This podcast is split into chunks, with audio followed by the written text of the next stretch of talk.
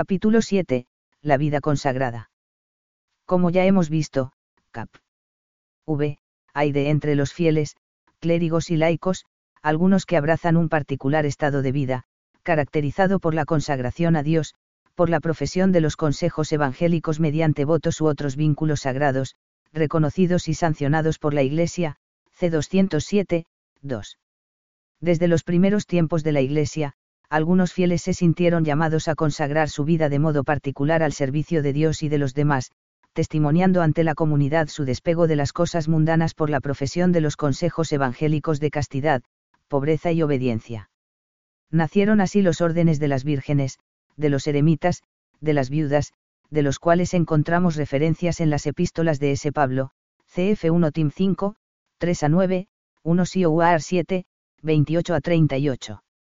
A las experiencias individuales siguieron, primero en Oriente y luego en Occidente, las de vida fraterna común, caracterizadas por la observancia de una regla y por la sumisión a un superior.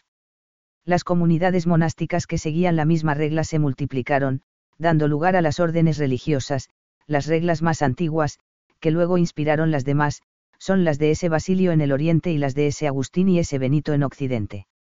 La Iglesia acoge las diversas manifestaciones de vida consagrada que surgen en su seno, como manifestación de la riqueza de los dones del Espíritu Santo, con su autoridad interpreta los consejos, regula su práctica e instituye las formas estables de vivirlos, es decir, los institutos de vida consagrada.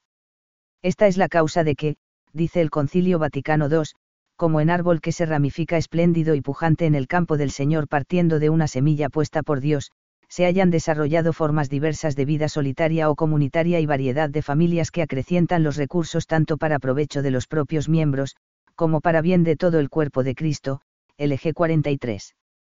Desde el punto de vista jurídico la vida consagrada 2 es el peculiar estado de vida que asumen los fieles que profesan los consejos evangélicos.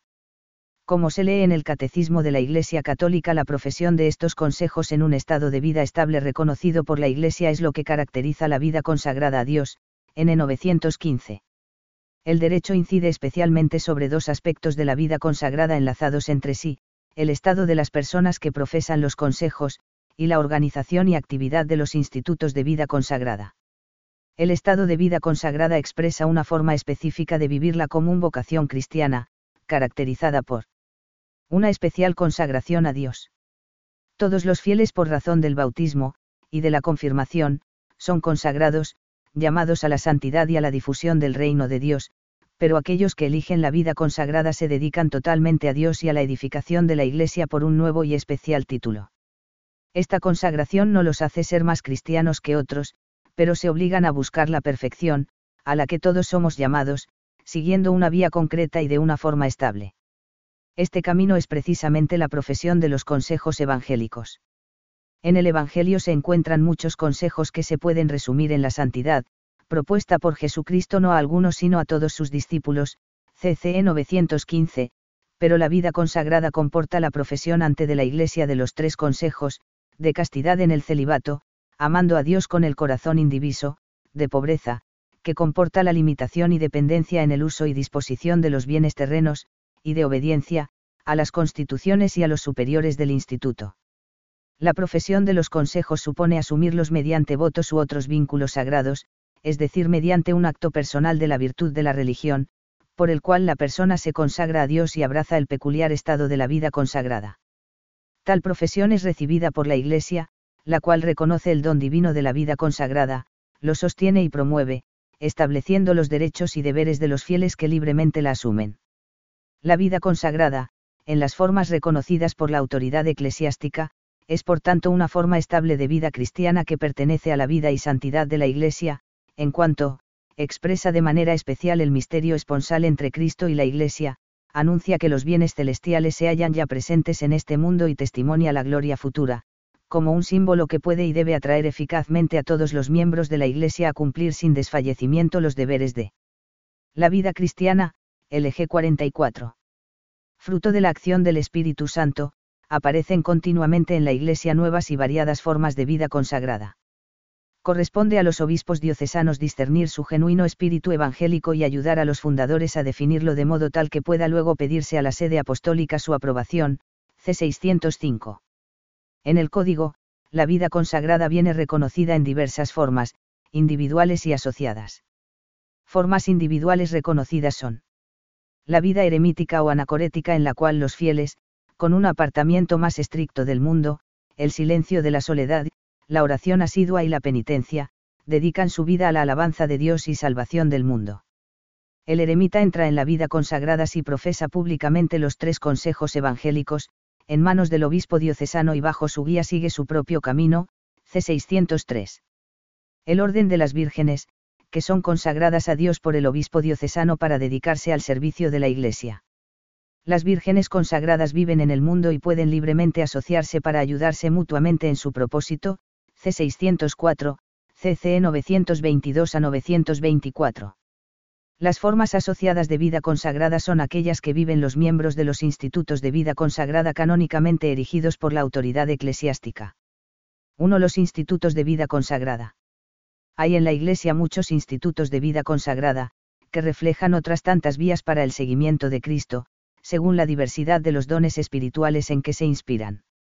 El código los agrupa en dos tipos diferentes, institutos religiosos e institutos seculares. Ambos representan las dos formas principales de la vida consagrada antes descrita. Los institutos de vida consagrada nacen como asociaciones de quienes se sienten llamados a vivir la vida consagrada, según el espíritu y las reglas determinados por el fundador y aprobados por la autoridad eclesiástica. Surgen por iniciativa del fundador y sus seguidores, acogida luego por la autoridad, que erige canónicamente el instituto y aprueba las reglas que definen sus características específicas. Hay, pues, dos elementos, iniciativa de los fieles que desean vivir la vida consagrada de un modo determinado e intervención de la jerarquía que discierne, aprueba y tutela el carisma del instituto. Por lo demás, todos los institutos están sujetos a la autoridad suprema de la Iglesia y sus miembros obedecen como superior supremo al romano pontífice, C. 590. El obispo diocesano puede, con permiso de la Santa Sede, erigir institutos de vida consagrada en su diócesis, en este caso el instituto es de derecho diocesano, o sea dependiente del obispo. En cambio, cuando el instituto es erigido por la Santa Sede es de derecho pontificio, depende de la sede apostólica a través de la Congregación para los Institutos de Vida Consagrada. Erigir un instituto significa, reconocer que representa un modo legítimo y estable de vivir la vida consagrada, aprobar sus normas propias y conferirle personalidad jurídica, normalmente estos pasos se producen paulatinamente como la vida consagrada es una forma de vida cristiana públicamente reconocida en la Iglesia, los institutos gozan de personalidad jurídica pública. Habíamos visto que pueden abrazar la vida consagrada clérigos y laicos. Pues bien, otra clasificación de los institutos de vida consagrada es precisamente la que distingue entre institutos clericales y laicales, según que el fin o las actividades que se propongan exijan o no el ejercicio del sacramento del orden, por ejemplo, los frailes predicadores tienen que ser sacerdotes, no así los que se dedican a la enseñanza o a cuidar enfermos. De todas formas, en la práctica lo que cuenta es que el instituto haya sido erigido como clerical o como laical por la autoridad eclesiástica. Obviamente los institutos femeninos son laicales. Cada instituto se rige, por las leyes eclesiásticas universales sobre los institutos de vida consagrada y por sus normas particulares llamadas constituciones, reglas, reglamentos o estatutos, que una vez aprobados por la autoridad constituyen el derecho peculiar del instituto. En este derecho peculiar se definen, el carisma propio del instituto, su modo de vivir la vida consagrada, su autonomía de organización y de gobierno. Los institutos están sujetos a la jerarquía eclesiástica, especialmente para los actos más importantes y en su actividad apostólica, pero en la vida interna ordinaria gozan de amplia autonomía, tiene su propia jerarquía, superiores, capítulos, su organización, provincias, casas, monasterios, noviciados, conventos, sus obras de apostolado, su patrimonio, etc. Los miembros de un instituto están sujetos a la jerarquía interna del mismo en virtud del Consejo Evangélico de Obediencia y según el derecho peculiar, su vinculación a sus superiores es pues de naturaleza asociativa, diversa de la que liga a los fieles a la jerarquía en la comunión eclesiástica que es de naturaleza sacramental, nacida del bautismo, por el que se es miembro de la Iglesia, y del orden sagrado, por el que se es miembro de la jerarquía. En este punto se dan importantes diferencias entre los institutos laicales y los clericales, ya que al estar estos últimos compuestos y gobernados por sacerdotes, miembros de la jerarquía, se da en ellos, además del vínculo asociativo, estatutos y voto de obediencia, también la potestad eclesiástica de gobierno, por esto los superiores mayores de los institutos religiosos clericales de derecho pontificio son ordinarios de sus súbditos, c. 134, 1. A. Los institutos religiosos. La vida religiosa es la forma tradicional de vida consagrada que nace en los primeros siglos de la Iglesia y se perpetúa en los institutos religiosos, órdenes y congregaciones religiosas. La vida religiosa se caracteriza y distingue de las otras formas de vida consagrada por la especial dedicación al culto divino y a la oración, ese misa, liturgia de las horas, oración en comunidad. La profesión de los consejos evangélicos mediante votos públicos perpetuos o al menos definitivos, que se han de renovar cada vez que caducan. La vida fraterna común, los religiosos deben vivir en una casa religiosa legítimamente constituida bajo la autoridad del superior. El testimonio público de la bienaventuranzas por medio de un cierto alejamiento de los asuntos profanos. Todo esto vivido según el derecho peculiar de cada instituto, C607, CF. CCE 925-927. El gobierno de los institutos religiosos se organiza normalmente, con no pocas variantes, en tres niveles, el de cada comunidad o casa religiosa, el provincial y el general. En cada nivel hay un superior que gobierna asistido por un consejo, al que debe consultar o del que debe obtener el consentimiento en los asuntos señalados por el derecho. Los superiores son elegidos o designados para un cierto periodo. Los superiores provinciales y el superior general, llamado a veces moderador supremo, son superiores mayores. Hay institutos religiosos, las órdenes monásticas, en los que cada casa constituye una unidad autónoma independiente, los monasterios, y se organizan en forma de federación, también los superiores, abades, de estas comunidades monásticas son mayores. Como hemos dicho, los superiores mayores, en los institutos religiosos clericales de derecho pontificio, son además los ordinarios propios de sus súbditos. En el gobierno de los institutos religiosos intervienen además los capítulos, el general, el provincial y en ciertos casos también el de la comunidad local. Son asambleas de miembros a las que por lo general corresponde, en el propio ámbito, custodiar el patrimonio espiritual propio del instituto, elegir los respectivos superiores, definir los asuntos de mayor importancia y emanar normas particulares. El instituto, sus provincias y sus casas son personas jurídicas públicas y poseen su propio patrimonio económico. Este debe ser administrado de acuerdo con las leyes canónicas universales y las particulares del instituto, siempre dentro del espíritu de pobreza que caracteriza la vida religiosa.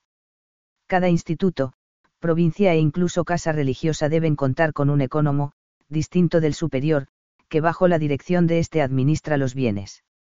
A. Los religiosos. Pueden seguir la vida consagrada los católicos que deseen libremente seguir esta vocación, tengan la edad suficiente y las demás condiciones requeridas por el instituto en el que desean ser admitidos y profesar. La vida religiosa empieza por la admisión al noviciado concedida por los superiores del instituto, tras haber comprobado que el candidato posee las condiciones necesarias. El noviciado es un periodo de formación durante el que los novicios confirman su vocación observando el espíritu y el estilo de vida del instituto, al tiempo que los superiores verifican su idoneidad y rectitud. Se debe hacer normalmente en una casa especialmente destinada a ese fin, el noviciado, y debe durar por lo menos un año y no más de dos. En este periodo los novicios, bajo la guía del maestro de novicios son conducidos por el camino de las exigencias de la vida religiosa y formados en el espíritu y modo de vida específicos del instituto. Como se trata de un tiempo de prueba, el novicio puede dejar libremente el instituto y también los superiores pueden dimitirlo, CC 646 a 653. Una vez terminado el noviciado, quien es considerado idóneo es admitido, según las reglas del instituto a la profesión religiosa, que marca el ingreso del fiel en la vida consagrada. Consiste en la emisión, recibida por el legítimo superior, de los votos públicos de pobreza, castidad y obediencia, que se deben vivir según las leyes universales y particulares. La primera profesión es temporal, por tiempo determinado, se renueva las veces necesarias hasta el momento en que se debe hacer la profesión perpetua o abandonar el instituto, CC 654 a 658. La espiritualidad religiosa, inspirada en el Evangelio, adquiere expresiones muy varias según el carisma propio de cada instituto, pero siempre se apoya en una intensa vida litúrgica, sobre todo la S misa y la liturgia de las horas su oficio divino, en la lectura y meditación de la Sagrada Escritura, en la oración personal y comunitaria y, según los casos, en las obras apostólicas propias del instituto. En toda casa religiosa, como manifestación de la separación del mundo típica de la vida religiosa, se debe observar la clausura, según la cual los religiosos deben vivir en casas reservadas exclusivamente a ellos, de las que no deben salir sin permiso y en las que los extraños no deben entrar si él. La clausura es más o menos rigurosa según la naturaleza y las reglas de cada instituto, en los monasterios de vida contemplativa es más rigurosa, y si son de monjas se debe guardar la llamada clausura papal, de acuerdo con las normas dictadas por la Santa Sede, CC 665 y 667. Antes de la primera profesión, los religiosos se desprenden de sus bienes en la forma y medida establecidos por las reglas, sea renunciando a su propiedad y a la capacidad de adquirir para sí en el futuro, sea cediendo en todo o en parte la administración o también el uso de los mismos. Después de la profesión, todo lo que un religioso adquiere por su trabajo, sueldo, seguros, pensión, pertenece al Instituto, C668. Los religiosos están obligados a vestir el hábito de su instituto como signo de su consagración y testimonio de pobreza. Por lo mismo no deben aceptar cargos u oficios fuera del instituto sin aprobación de los superiores. También se les aplican aquellas normas relativas a los clérigos que tienen por objeto tutelar el decoro de su estado, no mezclarse en asuntos profanos de tipo económico, político o sindical, observar las normas de prudencia relativas a la castidad, promover la paz y la justicia, CC 669, 671 y 672. El religioso tiene derecho a recibir del instituto cuanto necesita para vivir su vocación, la oportuna formación y los auxilios espirituales, el digno sustento material y los demás derechos y deberes establecidos por el derecho peculiar, C670. El religioso que es nombrado obispo sigue siendo miembro de su instituto, pero debe obediencia solo al romano pontífice y no está sujeto a las obligaciones que limiten su capacidad económica ni a aquellas otras que estime incompatibles con el oficio episcopal. Esta norma tiene por objeto tutelar la libertad e independencia del obispo en el desempeño del encargo que, como tal, le sea confiado, CC 705 a 707. La separación de un religioso del propio instituto puede ocurrir, a, por el tránsito a otro instituto religioso, si se lo conceden los superiores generales de ambos institutos, con la aquiescencia de sus respectivos consejos. Para pasar a un instituto secular o a una sociedad de vida apostólica se requiere licencia de la Santa Sede, CC 684 a 685, b, por exclaustración o salida temporal, que puede ser concedida o impuesta por grave causa. Ello comporta la suspensión de ciertos derechos y deberes pero no la pérdida del estado religioso, por tanto el interesado continúa bajo la autoridad de los superiores y también del ordinario del lugar, CC 686-687, c. Al expirar el tiempo de la profesión temporal si el religioso desea abandonar el instituto o si los superiores, por justa y grave causa, no lo admiten a la profesión sucesiva, CC 688 a 690, d por indulto para abandonar definitivamente el instituto, solicitado por el interesado. Y concedido por la Santa Sede, si el instituto es de derecho pontificio, o por el obispo diocesano, si es de derecho diocesano, CC 691 a 693, e, por expulsión del instituto a consecuencia de ciertos delitos o faltas graves cometidos por el religioso. La expulsión es automática si el sujeto ha abandonado notoriamente la fe o ha contraído o atentado matrimonio. En otros casos la expulsión viene impuesta después de un proceso en el que el interesado pueda defenderse. Si el delito o la falta no requieren la expulsión, el superior puede aceptar el propósito del religioso de enmendarse y de reparar la culpa, pero si el proceso termina con el decreto de expulsión, este debe ser motivado y confirmado por la sede apostólica o por el obispo diocesano, y el interesado puede recurrir tanto el indulto como la expulsión comportan la dispensa de los votos y la extinción de los derechos y deberes propios de la profesión religiosa. Pero si el religioso que se del instituto era clérigo, continúa siéndolo y deberá encontrar un obispo que lo admita en su diócesis, CC 694 a 704. B. Los institutos seculares. Son aquellos que se proponen la vida consagrada en el mundo. Sus miembros se consagran a Dios pero no se hacen religiosos, sino que permanecen en su condición secular, laical o clerical, tampoco se apartan de los asuntos terrenos, antes bien tratan de santificarlos, actuando en las realidades temporales como la levadura en la masa, CC 710 a 711, CCE 928 a 929. Los miembros de los institutos seculares profesan los consejos evangélicos de castidad, en celibato, pobreza y obediencia, asumiéndolos mediante votos u otros vínculos sagrados, promesa, juramento, según el modo definido en cada instituto, estos votos o vínculos no son públicos pero sí son reconocidos por la Iglesia con consecuencias jurídicas públicas, C. 712. A diferencia de los institutos religiosos, la vida común no es propia de los institutos seculares, sus miembros viven en el mundo solos, con su propia familia o en grupos de vida fraterna, C. 714, en todo caso están unidos entre ellos por el espíritu de fraternidad y por la participación en la vida del instituto, C. 716 el testimonio de su consagración en el mundo lo dan con la fidelidad a sus compromisos, con la coherencia de su vida en medio de las realidades terrenas, que procuran vivificar con la fuerza del Evangelio, con su colaboración al servicio de la comunidad eclesial, según su condición secular propia, C. 713. Si son clérigos, con el testimonio de su trabajo ministerial al servicio de la diócesis o del propio instituto.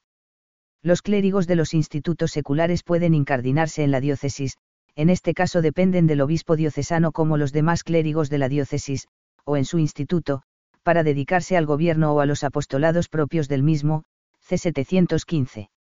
La organización y gobierno de cada instituto son determinados en las propias constituciones, dentro del marco general de los institutos de vida consagrada y del más específico de los institutos seculares.